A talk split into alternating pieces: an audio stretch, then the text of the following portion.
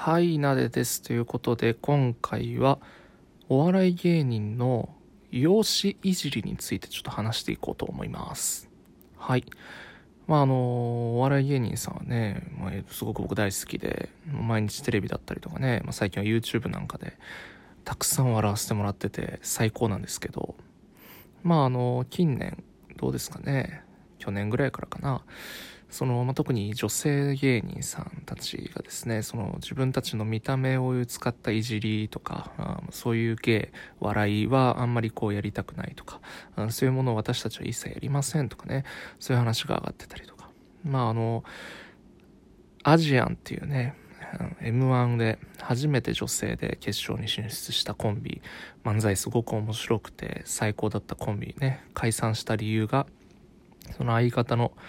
えー、隅田さんですよね。あの、ちょっと細身の女性の方がですね、えー、その養子いじりをされるのがすごく嫌だと。で、そういうものがない演劇という世界にチャレンジして、えー、生活していきたいというような意向を伝えて、こう、解散になったとかね。あまあ、いろいろなことがあるわけですよね。うん、そういうものを受けてね、まあ、ちょっと僕にも思うことがあるというか、まあ、僕なりの考えみたいなのも話していったりとかね、してみたいなと思って、ちょっとこの録音をしてます。はい。まあ、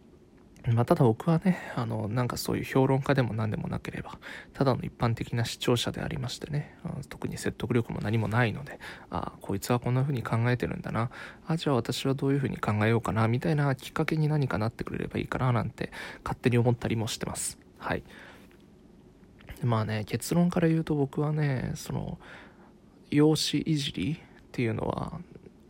別にあってもいいと思います。うん。もうこの容姿いじり別にあってもいいと思うっていうだけでね、あの拒否反応を示される方もいると思うんですよ。あ、あはいはい、お前そっち側ね、アウト、アウト、お前はもう本当にミサンドリストみたいなね、本当に怖い言葉をぶつけてくるのはちょっとまあまあちょっと一旦待っていただいて、一旦待っていただいてね、うん、別に僕もその、じゃあ、容姿いじり最高だぜって思ってるわけではない。うん。っていうぐらいですからね。うん。まあどういうことかっていうとね、うん、まあどんなことでもですよ。どんなことであっても、まあ一切禁止にするっていうのはちょっと怖いなっていうことですよね。うん。もう何もかも全て一切禁止。ね。それをやった時点でアウト。まああの、僕がね、小学校の頃かな、あの、ちょっとあんまり治安のいい学校じゃなかったんでね、あの、生徒たちがね、発する言葉っていうのも、まあなかなか汚いものになるわけですよ。うん。で、あの、そんな時にね、まあちょっとこう、担任、まあ僕のクラスの担任がですね、え今日からあの、死ねと、死ねという言葉を使った人は、まああの、先生が、あの、めちゃめちゃ怒りますと。一発アウトですと。どんな状況であっても死ねという言葉は何が何でも使ってはいけませんっていうようなことを言ったわけですよね。そうなってくるとね、あの、まあ別に普通に生きてて、例えばすごいなんか感情的になってね、おい死ねよとかっていうのがまあまあ良くないっていうのはなんとなくわかるんだけども、まあなんか普通に喋ってて、何かしらの展開でその死ねという言葉を使った方が面白くなる時もあるななんていうもんだけど、ま、それも禁止されてるということでなんかこう言いよどんで別の表現を使うようになるっていうことがまあなんかあったりしたんですよね、うん、別にそれはあのなんかじゃあその方がいいんじゃない健全じゃないやっぱ死ねっていう言葉はあの大人になってから使うような表現でもないしみたいな風な意見もあるかと思うんだけどうん。まあそれはなんか言葉狩りに過ぎないというかうん、その一切禁止ではなくてそのなんか根本が間違ってると思うんですよね、うん、そういう表現ね今回で言ったら、うん、容姿を侮辱するような表現っていうのは時と場合によっては、まあ、相手の心を傷つけることもあると、うん、だから時と場合によってはその場を盛り上げることもある。それは皆さん周知の事実だと思うじゃないですか。ね。僕だってねあの学生時代すごく顔中ニキビだらけでもうちょっと産んでるぐらいもう見てらんないぐらいだったんだけどやっぱそういうのってさ子供たちからしたらすごい格好の的でさいじりの対象だからさバンバンにいじられたわけ。バンバンに。まあでも僕そのおかげで中学生時代かなり人気者になりましたよ。うん。これはもう本当に自慢ですね。ただの。うん。あの本当にそれにねスパーンとね言い返してたんで。うん。おいブツブツとか言われてね誰がブツブツだよとかって。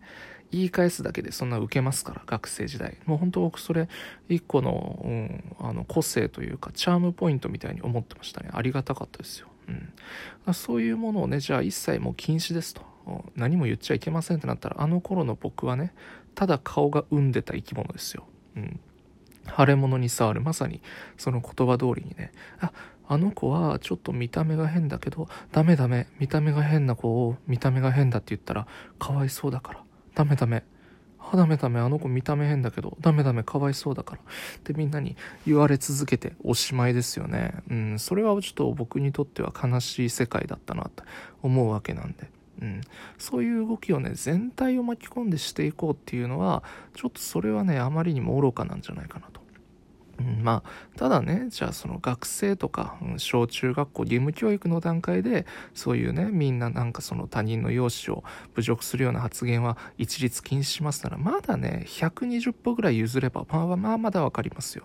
まあ、子供って判別つかないしねあんまりね。それがエスカレートした結果傷ついてしまってね。であのもう何が起きるかわからない。それ不安定ですからそれをまあじゃあ一括でね少数の大人が管理するっていう状況下だったらそういうことを行うのはまあまだわかる、うん、でね一番のポイントはねマジで嫌だった時にね嫌だって言えるかどうかだと思うんですよ。うん、最近ほんとヤフーニュースになってたそのアジアンのあの解散についてみたいな記事で本当に思って今喋ってるんですけどね。その隅田さんは養子いじりが嫌だって自分から言ってお笑い界から徐々に姿を消すというか自分から身を引くっていうことを選んだわけなんですよね。大人ならねそれができるじゃないですか。うん、でも子供はねあの誰かから嫌なこと言われてるとなった時にでも誰かに助けを求められないよね。知識もないし勇気もないしまだその思考力もあまり伴ってないから、ね、じゃあこれを誰かに報告したことによってて周りから責められるっていうことのマイナスとそれを報告したことによって救救われることのプラスそのプラスマイナスを天秤にかけるみたいなことがまだできないからそれはあのみんなが一括でルールとしてねあのもう決めてあげた方がそういう子を少しでも救うっていうための施策としてはいいと思うんだけどさ。それがさいや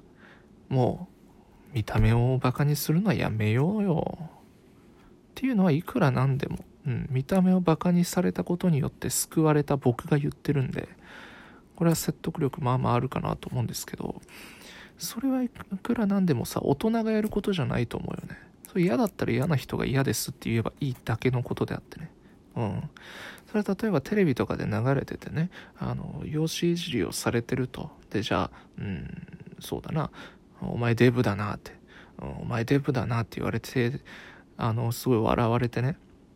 あの、デブであることを。で、あの、見ててね、自分がじゃあちょっとデブだったとしたら、うん、悲しい気持ちになる人もまあ、いるんかな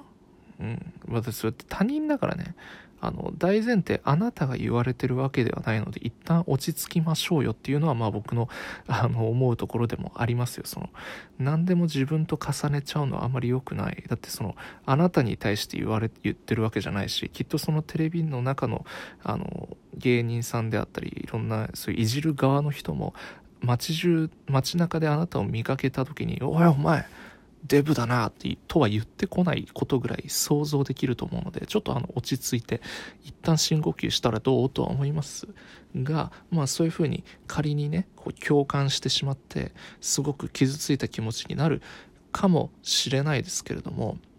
まあ、よく言われる話でそのテレビの中の芸人さんはそういうことを言われることによってまあお金をもらってるわけよ、ね、で生きる糧にしてるわけ。だから、まあ、当然それ本当に嫌だった人は隅田さんみたいに退いていくわけだから、ね、お金をそんな風にしてお金を稼ぎたくないと思ったら別の仕事を選ぶことだってできるわけでしょ。だけどそれをもう甘んじて受け入れているわけなんだって。それをさ理解することがまず必要じゃない？ね。えだからさ、で、じゃあかといってさ、おいデブって言われてさ、う、う、うーんって泣いちゃってる人ってあんまいないじゃん。テレビの中で。じゃなくてさ、おい誰がデブだよとかさ、それをなんかこう笑いに変えてニコニコしてる人の方が多数派じゃん。さすがにさ、僕もあの、おいデブやおいハゲとかって言われて、泣きじゃくってる人いたら見てらんないからさ、そうではないじゃん。だからそういうのにさ、逆に勇気をもらうというか、おい、言い返してやれこらっていうような気持ちで楽しく見てもらう方がやっぱりいいんじゃないかなって思うんだよね。だから養子いじりを一括で禁止するっていうのはやっぱ人間のすることではない。大人のすることではないので、まあ、単純にエンターテインメントとして楽しく見れるようにあまり自分とテレビの中の人映像の中の人を結びつきすぎないようにするのが大切じゃないかなって思いました。